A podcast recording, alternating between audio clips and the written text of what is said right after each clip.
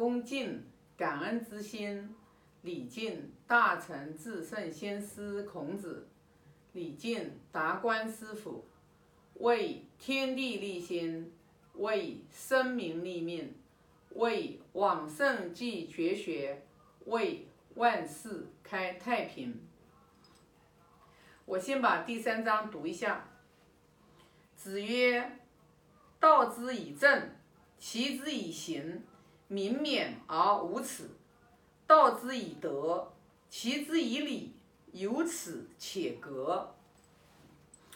孔老夫子说：“啊，治理呃国家，用政令刑罚啊来约束老百姓。那老百姓呢？”他害怕犯罪，所以呢，他会这个不犯罪，逃避犯罪。但是呢，他心里面是没有羞耻心的，他是因为害怕，害怕被做关关起来坐牢啊，害怕只有被杀头啊，他才不犯罪。那这样子的话是没有羞耻心的。就是说，这种的治理其实。啊，不是很完，不是很完美的。那用什么样子呢来治理呢？他说：“道之以德，就是用教导老百姓啊，上位用仁德来治理。然后呢，教导老百姓的话，就是用礼仪来约束自己，来管理自己的行为规范。那这样子呢，就是老百姓呢，他有羞耻心。”然后的话，他也能守规矩，就是这样的呢。其实是属于治理一个国家，其实这个方法其实是最完最完美的。也就是为什么孔老夫子啊，在那个年代一直想谋一个中位啊，周游列国十四年啊，一直想谋一个中位啊，很历史上一直都有很多的这个误会，都是会觉得。孔老夫子就是想要升官发财，其实这个误会真的是太大了，知道吧？为什么呢？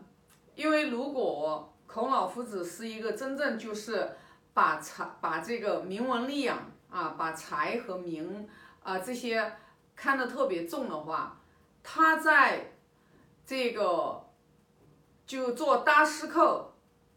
啊，在鲁定公的时候，他就不会去。辞官，因为他那个时候他就已经是大司寇，是很大的一个官，而且是而且的话是代代理国相，啊，上在管理这个三个月的时候，他能达到一个呃路不拾遗啊夜不闭户啊老百姓民风非常的淳厚，然后他的邻国齐国就有点害怕了。啊，觉得那这样子要是治理下去，那鲁国不是因为齐国是属于五霸之首嘛？那这样子的话，就是鲁国会超越他嘛？然后就鲁国就搞了一个啊计谋啊，送了这个女乐，就是女姬歌歌妓，就是送给这个鲁鲁鲁定公。然后那个三桓、季孙啊、叔孙啊，呃，他们也是看到这个。孔老夫子在的时候的话，也担心自己的这个位置不保嘛，所以呢，就是呃，知道只要让鲁鲁军把吕越就是接下来不早朝啊，贪恋女色，他们知道圣人一定会离开，所以就是说。就在五十六岁，孔老夫子就离开了鲁国，开始的话就是周游列国十四年，就是想实行一个仁政，去教导老百姓，就就是国君，国君用仁德之心，然后来治理国家，老百姓用礼，用礼，用孝悌忠信、礼义廉耻、行为规范。来约束老百姓，来治理这个国家，老百姓他就不会犯罪，啊，他因为他有羞耻心，知道吧？所以呢，你看啊，为什么我们一直也在讲，就是啊，包括我们马上后面要讲的，包括把行孝悌都把它放在为政篇里面讲，什么原因呀？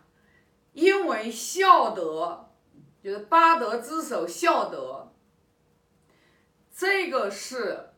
管理人心、治理人心，让人恢复良知，让人内心的美好的德行生发起来，是这个孝。是第一个纽扣，第一个纽扣，就是你所有的美好的德行，如果不是在孝的这个基础上生发出来的，你这个德行都假的。比如说，你对领导尊敬，你对领导尊敬，看上去行为上面啊很尊敬、很尊重，但是你在家里面对爸爸妈妈不孝顺。对爸爸妈妈色难，没有好眼色，你就在单位里面表现出来很忠心、很忠诚。我可以很肯定的说，你那个忠是假的，你是为了你的位置，你是为了你的钱财，为了你这个职业生涯，你装出来的，你不是发自真心的忠。发自真心的忠，一定是对父母孝顺。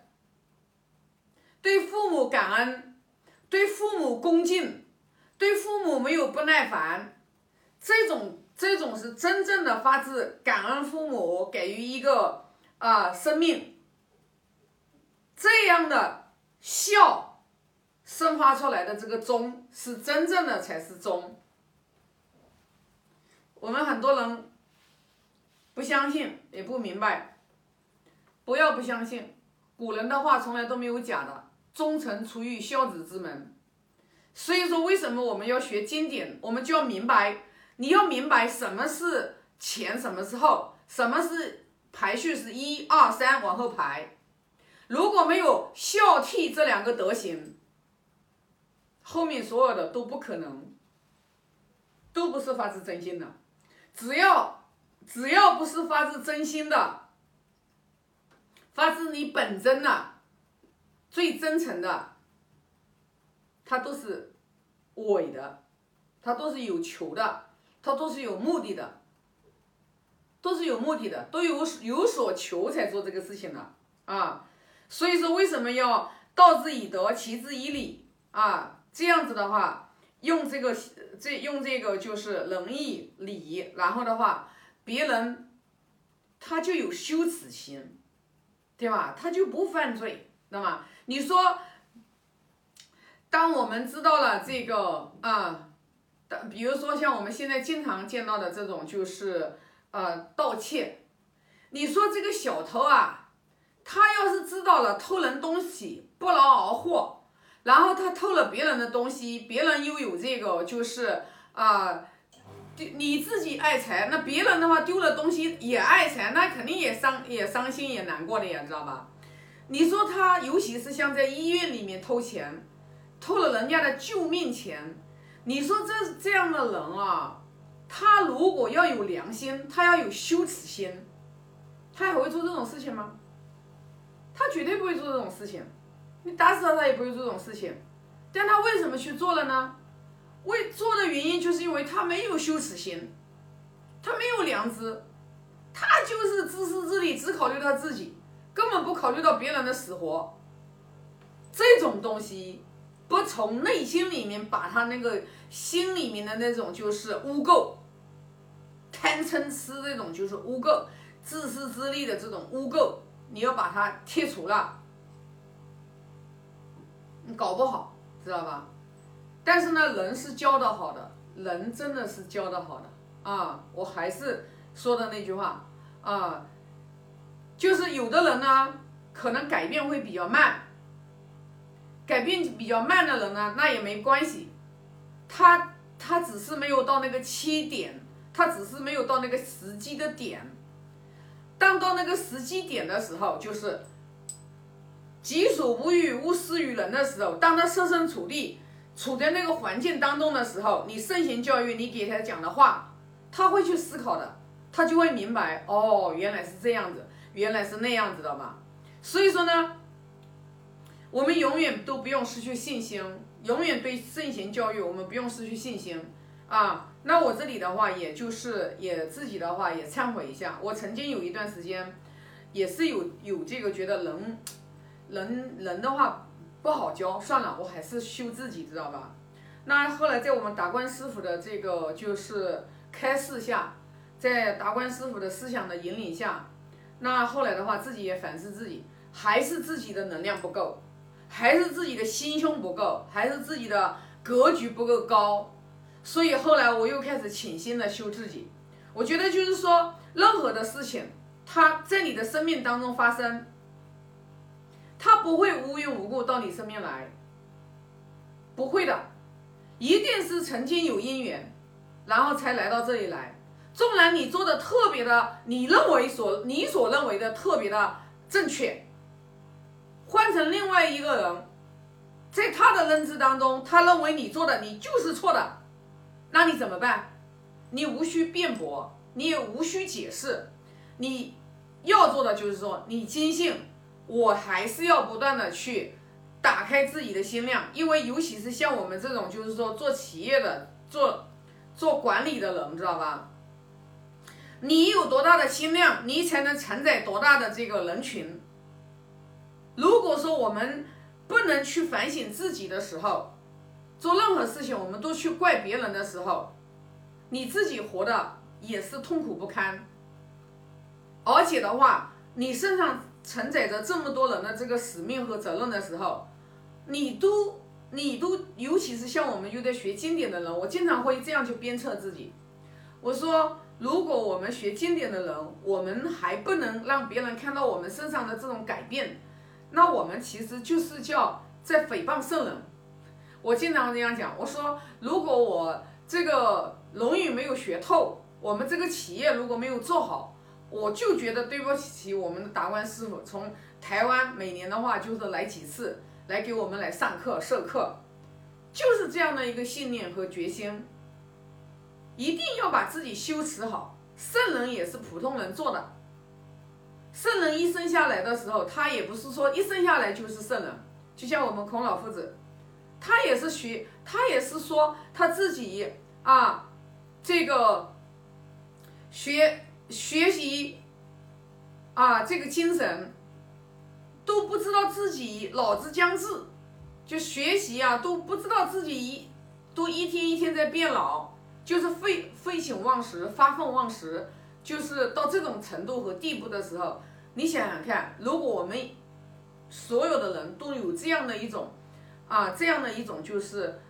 呃，志向，这样去要求一种奋进，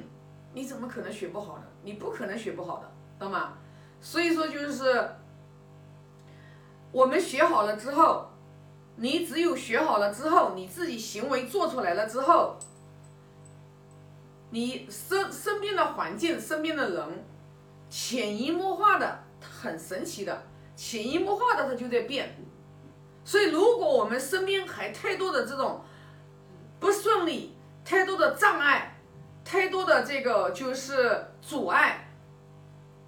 就是因为我们自己德行不好，就是因为我们自己的德行修持的还不好，只是你自己还没有发现。最可怕的就是我们发现不了自己的过错。如果我们能发现自己的过，